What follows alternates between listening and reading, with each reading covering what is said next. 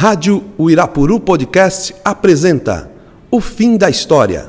Programa idealizado e produzido pelo historiador Eduardo Torres e a geógrafa Aline de Aquino, professores do ensino médio. Equipe Gustavo Barros e Rafael Marques. Vou pedir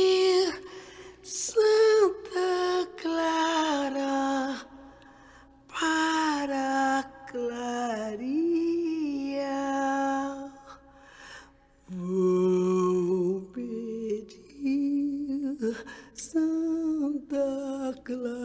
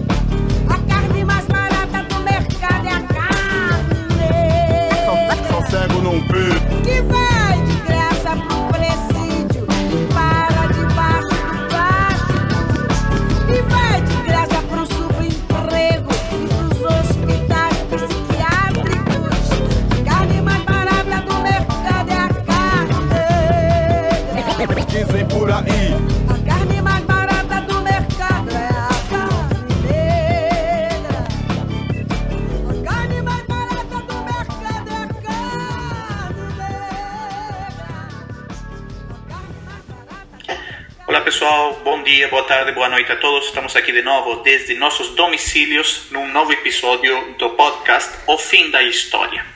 Novamente aqui com a Aline de Aquino, professora doutora especialista em solo, professora geógrafa. Tudo bem, Aline? Tudo bem, Eduardo? Todos os nossos ouvintes?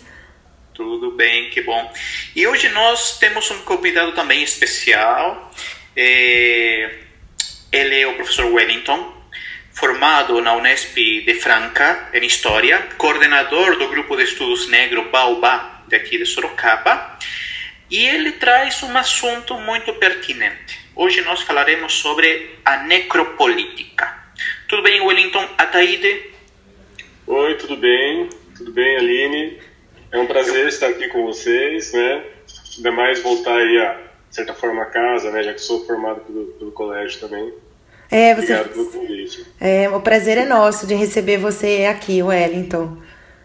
É, esse assunto que nos eh, convoca hoje né, é um assunto que começa a ser desenvolvido em termos teóricos a partir do ano 2003 né, por um professor eh, de, de Camarões. Né?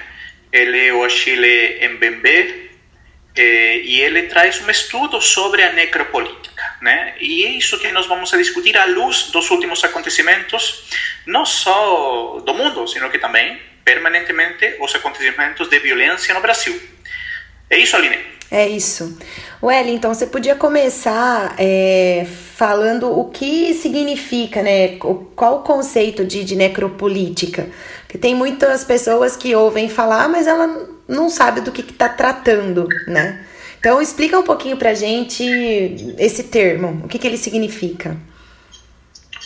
Tá, eu vou tentar deixar de uma maneira um pouco didática, assim. Ele, ele surge exatamente como o Eduardo colocou em 2003, né? Ele é publicado, inclusive, num- como um ensaio em- nos Estados Unidos ali, né? Tem uma gama de, de pessoas que estão próximas do Big Bang, né? Como o Paul Gilroy, por exemplo, do Atlântico Negro. E aí ele vai ficar muito popularizado no Brasil porque ele tem uma tradução por volta de 2016 por uma revista acadêmica e depois torna um ensaio em pequeno livro, né? E as ideias do Mbembe começam a chegar. Então é legal isso também que o Eduardo colocou, de, de falar a origem dele, né? Porque ele é um filósofo africano, então é uma, é uma filosofia que está saindo do centro da Europa, né? Inclusive está questionando essa, essa proposta do que, que os europeus fazem para o mundo. Né? Então, é mais ou menos por aí que a gente tem que ter um olhar assim para pensar o, o. E o Mbembe, né, ele vai ter uma, uma formação que ele está observando, né, o que o Foucault está colocando ali e o Jorge Agamben também, né? São dois filósofos são muito importantes no pensamento do Mbembe nesse ensaio sobre necropolítica. E aí, né, é muito importante pensar a, a biopolítica e, bio, biopoder do Foucault, né? Porque é a partir desses dois movimentos do Foucault que ele vai ter um olhar, né, para as sociedades contemporâneas com o seu passado colonial. Então eu vou percorrer um pouco esse caminho, né? bem a grosso modo, a gente não se estender no Foucault, porque não é o caso, mas essa ideia aí do, do da biopolítica do poder, o Foucault está observando que na sociedade, é, que ele vai chamar de pós-industrial, mas é o capitalismo industrial que está posto ali, existe uma necessidade de fazer viver. Né, justamente para que você tenha uma manutenção dos corpos saudáveis para que eles trabalhem. Né? Então você vai fazer viver e deixar morrer. Né? Ao contrário do que tinha no período monárquico, quando que você fazia morrer e deixava viver. E aí vai ter uma disciplinação dos corpos. Né? A gente pode pensar vários aspectos aí, né? desde as escolas, que são a preparação para as fábricas, por exemplo. E também você vai pensar aqueles corpos que não se adaptam a isso. Né? E aí você vai criando estruturas para eles, prisão, manicômio. Né? O pessoal da psicologia gosta muito de Foucault por causa disso também, que ele é uma referência nessa área. Então isso é basicamente aí como ele vai entendendo como o, a sociedade moderna vai se estruturando, como que o Estado vai gerir a vida. Né? Só que o que acontece? Né, é, essas ideias que o MBM vai puxar do Foucault estão num ensaio chamado Em Defesa da Sociedade. Veja, não está naquele livro sobre o nascimento da biopolítica. Está num, num, curso que ele deu no Colégio de La France, em 1976, né, onde ele faz. Era muito comum, né, não sei se o aluno está acostumado, mas essas grandes universidades, esses pensadores grandes, às vezes eles iniciam um ano dando cursos da sua pesquisa, porque eles estão pesquisando no momento. Então, esse livro da Martins Fontes do Foucault é um livro que ele vai dar 11 palestras, onde ele vai falar, é, chama em defesa da sociedade. Então ele vai debater as questões sociais. E uma delas, ele vai começar, não só ali, né, mas ali principalmente que o Foucault deixa o rastro, pensar que está tendo uma violência fora do comum na Europa. Né? Que começou a chegar uma violência nessa modernidade na Europa e ele começando a investigar essa violência através do biopoder, né, que é essa disciplinação dos corpos. E o que, é essa violência que ele está observando, né, que chega ao extremo? É o nazismo. Né, o nazismo chega a um ponto em que vai ter um controle do corpo que você não só vai disciplinar, mas você vai eliminar, basicamente.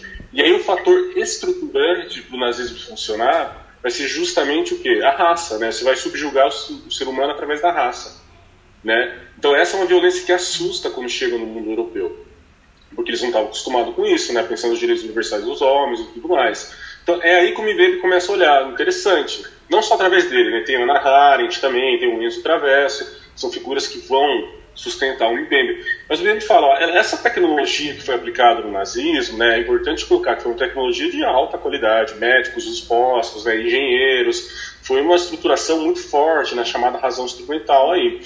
Mas o que o MIBEB fala, essa violência chegou em vocês, mas vocês sempre aplicaram na colônia. Né? Vocês aprimoraram essa violência que chegou em vocês agora. E aí o que acontece? Ele está afirmando assim: esse conceito de biopolítica ele não está dando conta mais de explicar a sociedade contemporânea, pelo menos nos lugares que tem uma colonização tardia, porque na colônia foi justamente o que uma aprimoração dessa tecnologia para a morte. Então a definição da necropolítica ela vem o quê? Subjugar a vida através do poder da morte, né? Você decidir onde mata, onde deve morrer. Tá? Então a colonização e o imperialismo depois são aprimoramentos dessa tecnologia de ferramenta de mortes que vão acontecer. Tá? E aí, o que o Mibim está apontando é que, que o racismo é uma tecnologia fundamental para isso funcionar. Porque você só vai aceitar a morte no outro, no exercício da autoridade, alteridade como um outro sendo selvagem, se você considera ele um não humano. Né? E aí a Europa vai desenvolver ferramentas absurdas, né? desde o darwinismo social com Spencer, desde pensar na antropologia do Lombroso, por exemplo, né? você vai definir os aspectos do suspeito do bandido. Então, basicamente, o que? O Bibembe vai colocar, vocês estão se assustando com a violência que volta para vocês, mas vocês sempre aplicaram em nós, né? ainda mais o Bibembe que é um africano. Né? Então ele está deixando bem claro. E vocês criaram essa necropolítica.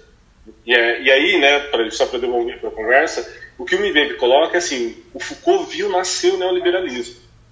Né? O Mbembe está vivendo os, o neoliberalismo por si só. Inclusive, as últimas entrevistas eles vêm demonstrando isso, né? E na percepção do MBEM, do neoliberalismo, ele meio que se refunda o pacto social. O Estado não vai mais garantir o direito à vida e a felicidade do cidadão. Ele vai usar a vida do cidadão para garantir sua manutenção. Então, a morte é uma condição necessária para você fazer esse Estado funcionar, onde não você vai ter mais direitos, onde você vai retirar a saúde pública, né? E essas questões de funcionamento dele. Basicamente, é por aí que ele vai pensar na ecopolítica no mundo contemporâneo. Acho super legal essa, essas definições que o Wellington traz, né? Esse processo da, dos estudos Foucaultianos, né, com a biopolítica e como ela se transforma à luz do olhar de um filósofo eh, da África, né? Eh, também acho super legal, super interessante esse olhar sobre o neoliberalismo, né? Porque Foucault pode ter visto o nascimento teórico, eu vi o nascimento prático dele no Chile. Eh, eu sempre me orgulho dizendo que nosso país é neoliberal. Não, é mentira, né? Estou brincando. Quem se orgulha com, esse, com essa loucura, mas enfim. É, ainda bem que esse neoliberalismo está acabando no meu país. Mas é justamente isso. É, você tira o tratamento, né? Você tira os cuidados das pessoas. No entanto, né? É, a Constituição é, é, curiosa porque ela entra numa contradição, porque ao mesmo tempo tem que garantir os direitos das pessoas, né? Você tem direito a, você nasce livre, você nasce com dignidade, você nasce aqui, você nasce lá. Dentro dessa proposta teórica, eh, o Estado, né, que seria cumprir eh, sua sua função de proteger a vida, não está cumprindo, né? Não está cumprindo essa parte. Hoje em dia, Wellington, como nós podemos ver eh, como o Estado, de novo e agora de forma muito mais evidente, continua dentro dessa lógica da necropolítica associada à Covid-19, por exemplo? Tá, eu vou tentar traçar uma linha histórica para chegar no, no, no, Covid, assim, né? Bem dizer.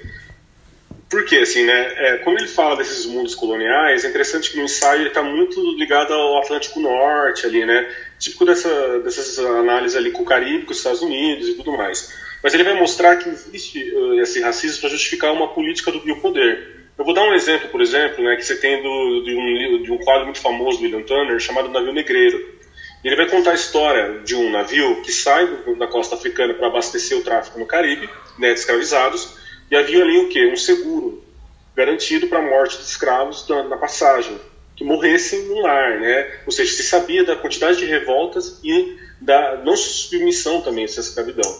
O que acontece? Uma doença comete o navio. O traficante observa o seguinte: o seguro não vai pagar pela vida desses escravos se eles morrerem por doença, porque estava no contrato que, que ele faz? Ele amarra a mão desses escravos e joga no rio, no mar. 132 escravos, se não me engano. Então, o retrato desse quadro trata isso, né? um quadro abolicionista que tenta acabar com a escravidão. Por que, que ele é importante? Esse é um retrato de uma necroeconomia, basicamente. Você tem uma proposta moldada justamente com cálculo através das mortes desses escravizados, que são não sujeitos. Né? Tinha um cálculo mais ou menos de 30% de que se perdia no, no, no tráfico atlântico. Por que, que, a, por que está voltando isso? Porque a construção do, do, passado colonial e do Estado brasileiro, inclusive no Brasil Império, é através dessa percepção. Quem que é sujeito, quem que não é sujeito. Né? O que, que a gente pode trazer por isso? E aí no ensaio ele coloca, por exemplo, né, que na necropolítica o poder está sempre à margem da lei. O poder não está na lei. Tá, inclusive está na facilidade de você transgredir essa lei. Né? Então a gente pode pensar, por exemplo, o papel do senhor do engenho, ou os barões de café também, que eles tinham né? Como eles conseguiam decidir quem vivia, quem não vivia, como isso se dá. Então vai ter uma construção do Estado brasileiro que vai sendo desenvolvida dessa forma, né? E, e aí o que acontece? Vai ter se estabelecer duas lógicas que a gente pode pensar. Existe um lugar onde vai ter o iluminismo funcionando, uma ideia de Estado de Direito, né? E um lugar onde vai ser sempre o necro-Estado. Então, por exemplo, você vai ter a Europa, onde tem um direito garantido, os ideais liberais estão lá, né? Direito natural à propriedade, direito natural à felicidade, essas questões que se colocam, que se moldam, mas tem a colônia que isso não é garantido, que o poder está sempre à margem da lei.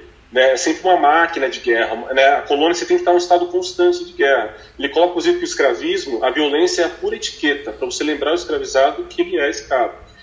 Por que, que eu estou trazendo isso à tona?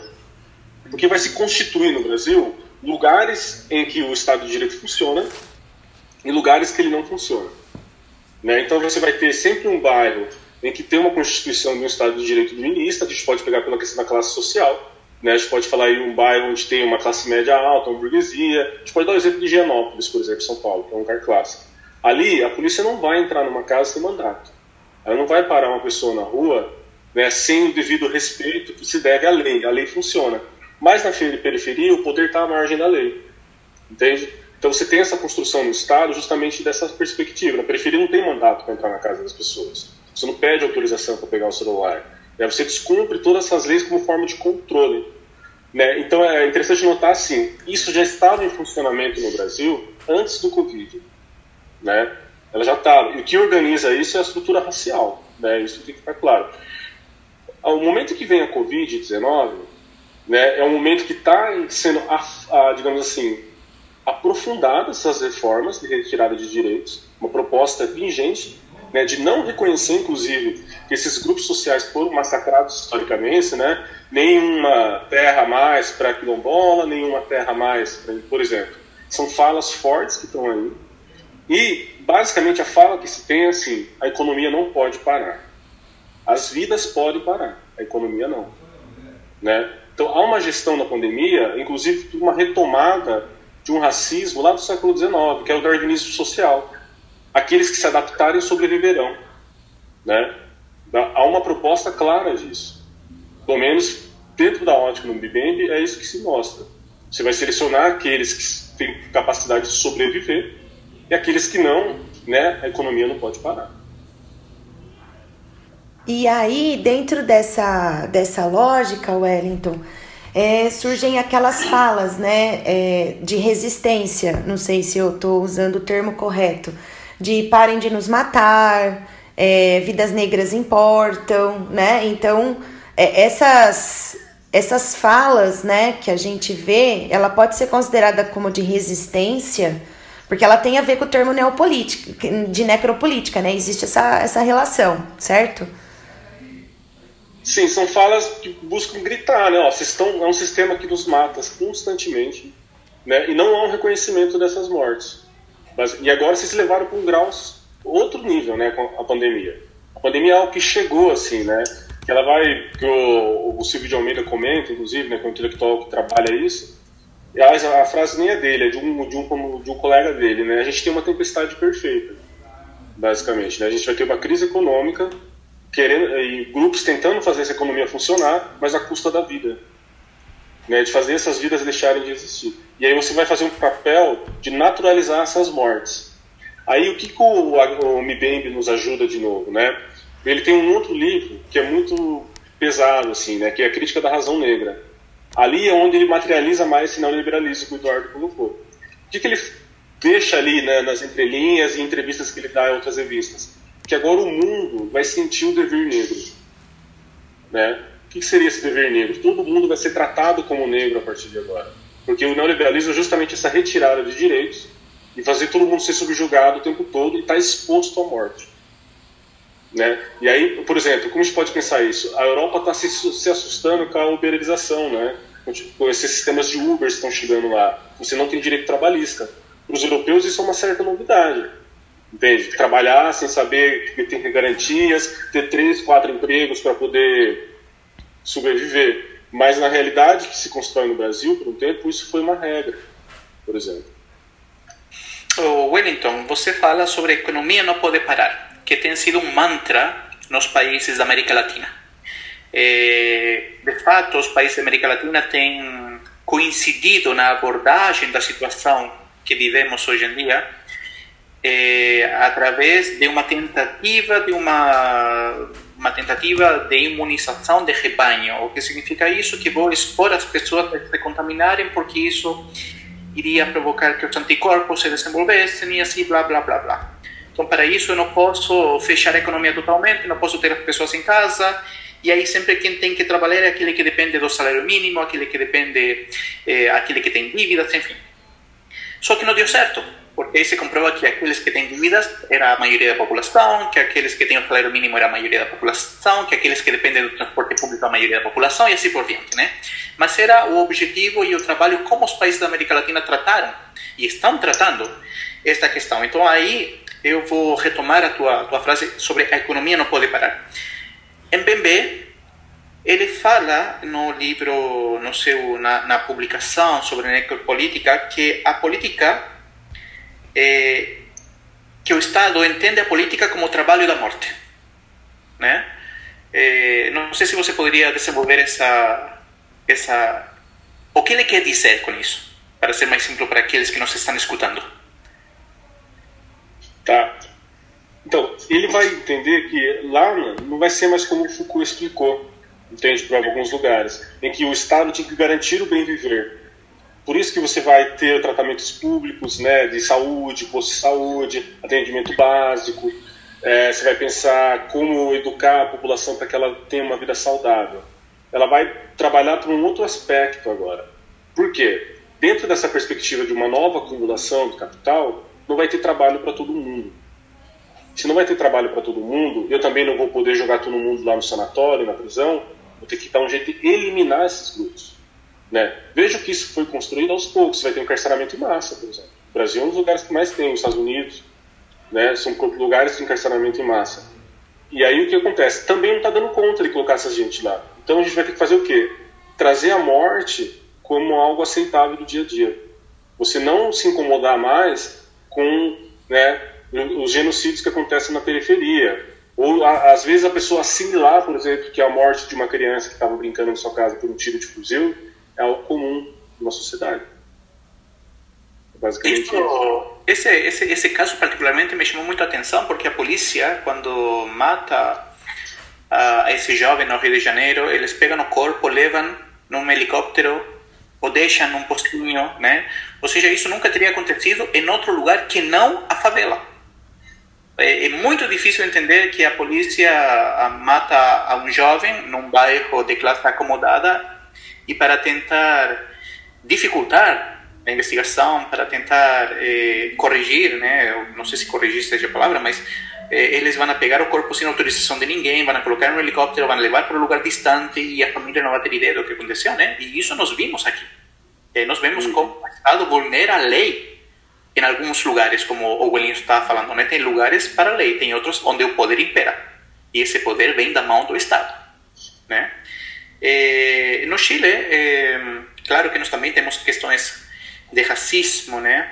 Eh, mas o que mais é notório lá é o classismo, eh, no sentido econômico, no sentido neoliberal. Tanto assim que aqueles que têm muito dinheiro eh, ignoram, né? Eles eh, invisibilizam as pessoas que não têm dinheiro. Então, quem tem muito dinheiro se pode cuidar eh, da, da situação que nós temos hoje em dia. Né? Pode manter distância, pode usar elementos de segurança né, frente à Covid, e aqueles que são trabalhadores não, né? eles não, não contam. E isso ficou claramente eh, visto essa semana né, no meu país, através de umas declarações eh, da família do presidente. Eh, Aline, não sei se você tem alguma pergunta. É, eu tô, eu tava analisando é, o Atlas da Violência, né? E à medida que o Wellington fez toda essa questão, né, de que você vai criar essa lógica de eliminar essas pessoas, isso fica muito claro nos, no, no Atlas da Violência, né? Olhando a taxa de homicídios de negros e a de não negros, de 2007 para 2017, a, a taxa de homicídios de negro ela cresceu 33%. E a de não negros, ela apresentou um crescimento de 3% só. E se pega só a variação, é, uma, uma variação do último ano, né, que é de 2016, 2017, porque o Atlas da Violência, ele, ele é de 2019, mas ele tem dados de 2017, máximo, assim, né? Então, de 2020 vai ter os dados de 2018. É, você percebe que a taxa teve uma taxa de redução é, do, da taxa de, de homicídios de não negros, e a de negros cresceu 7% é, em 2017. Então, meio que, que vai de frente, né, com essa questão que, que vocês colocaram aí. Então, dentro dessa lógica, Wellington, capitalismo e necropolítica e racismo não são inseparáveis. É uma pergunta bem, bem elaborada. É aqui que a gente vai entender assim, né? A, a modernidade europeia, quando ela se expande para o mundo, ela vai levar consigo a sua noção do que, que é eu, o que, que é eles. Né? Se cria essa noção. Então, se no primeiro momento, por exemplo, a escravidão foi justificada pelo cristianismo, né, os filhos de cama, amaldiçoado, tem que servir, no segundo momento a ciência toma a frente disso. Por que, que eu estou insistindo nesse aspecto? Você vai, a modernidade, para ela poder se expandir né, dentro da proposta europeia de expansão, ela teve que subjugar os outros. E aí ela criou uma tecnologia, né, que é o, o, o racismo. O racismo é uma tecnologia de dominação. Veja, não é só para cá. Se for ver o que, que os ingleses fizeram na China ou na Índia, é algo assustador, né? A gente pode até pegar e continuar na África. O que, que o rei belga fez no Congo? Um genocídio de 10 milhões de pessoas não se fala. É, era uma né? propriedade, propriedade privada, né, Wellington? Era uma propriedade dele. Exato. Por isso que o Mivente fala, essas, o, o que o nazismo assustou é porque vocês levaram essa violência para o mundo civilizado. Aí não podia ter feito isso. Né? Era bem que aí, vocês, aí que assustou eles. Mas quando era feito nos outros lugares, era não, a gente vai intervir aí, vai ajudar, vai dar um jeito. Então essas coisas estão imbricadas. Não significa que não é possível superar isso, né? criar novos pactos sociais. Mas elas se dão aí. Eu queria voltar um pouco nos dados do Atlas da Violência que você deu, que é do IPES, se não me engano, né? Que é Isso. muito, muito feita por eles. O Mbembe vai trabalhar ali no conceito de necropoder, nas fronteiras, né? Porque o Foucault faz uma coisa que eu acho muito legal na parte dele. Olha que eu não sou um Foucaultiano, mas eu tenho que reconhecer que o filósofo é incrível. Ele fala que o, o poder ele se ramifica na sociedade, né? Você vai criando várias maneiras de disciplinar o corpo, desde a casa, do pai, a mãe com o filho, da escola. Esses poderes vão se jogando. Eles estão ligados com o Estado, mas também não necessariamente estão ligados com o Estado. E aí, né, eu, não, eu não vou afirmar que o Mivek tira daí, mas ele identifica o quê? Porque principalmente ele está observando como que o Israel está... Ah, o Israel não, desculpa. Como que Israel está fazendo ali os massacres com os palestinos quais são as tecnologias que estão sendo usadas ali, né? Até porque o, o contexto do ensaio é justamente pós World Trade Center, né? Nós estamos todo um contexto da guerra ao terror, toda essa maneira de, inclusive, ó, de novo, a teoria racial sendo aplicada no Oriente agora, né? Você desumanizar o muçulmano, por exemplo. Eu vejo como é uma tecnologia toda utilizada. E aí o que acontece? Ele observa que para você adentrar no território, além de você ter um controle geográfico de decidir aonde pode matar ou não, você vai trabalhar com máquinas de guerra, que ele chama que é isso, você dá o poder à iniciativa privada de decidir quem vive ou quem morre de acordo com o que o Estado vai permitir, o Estado de Israel. E ele fala que há uma economia muito forte dentro disso, uma macroeconomia. Né? Aí, por exemplo, quando a gente lê isso, é muito difícil a gente dissociar de duas coisas que tem no Brasil. Uma é a milícia, que são estruturas polimórficas, que têm acesso a privilegiado do Estado e consegue controlar um território e subjugar aquele território pela vida e pela morte. Né? Inclusive, eles decidem eleições, dependendo do, da situação.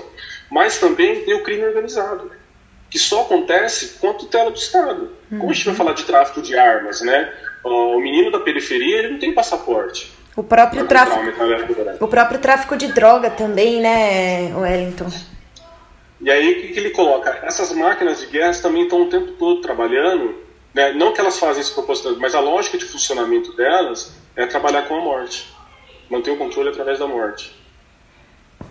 Ah, Wellington, para ir terminando, porque nosso tempo já está chegando no final, por que o Estado brasileiro nega permanentemente a existência do racismo? Olha, eu não vou conseguir acho, dar uma solução no sentido de resposta. Posso tentar pensar isso. Eu acho que assim a política é um, um lugar que a gente constrói os conflitos, as contradições e consegue explorar isso, né, mostrar isso. E quando a gente tem espaço para disputar essa instituição, para mostrar como isso se constrói, como esse racismo está estruturando toda a sociedade brasileira, a gente consegue começar a traçar olhares para isso, começa até inclusive ter políticas públicas que vão tentar amenizar isso, políticas afirmativas e, né, a partir daí ter um olhar, porque no primeiro momento, para a gente conseguir construir uma sociedade pós-racial, onde a raça não seja um fator estruturante da sociedade, a gente tem que reconhecer esse racismo. Então a gente está num momento ainda de fazer com que a sociedade brasileira reconheça que ela é racista.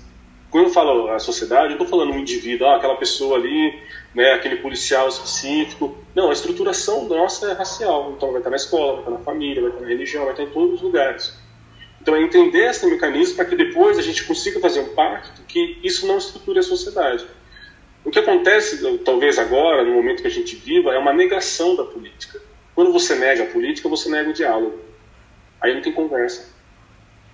Né? Você tem uma demonização da política. O troco de quê? Eu acho Muito que bom, é... né? Acho que, bom, é, a gente fica refletindo, né, é, sobre sobre o nosso sobre a intervenção da Wellington, né, sobre as questões que o Wellington trouxe. E como falei no início, são tremendamente pertinentes para tentar olhar para frente, né, olhar para frente e olhar para trás também, né, é, ver o que a gente é, fez, a nossa formação e ao mesmo tempo tentar ver para frente. Wellington, muito obrigado.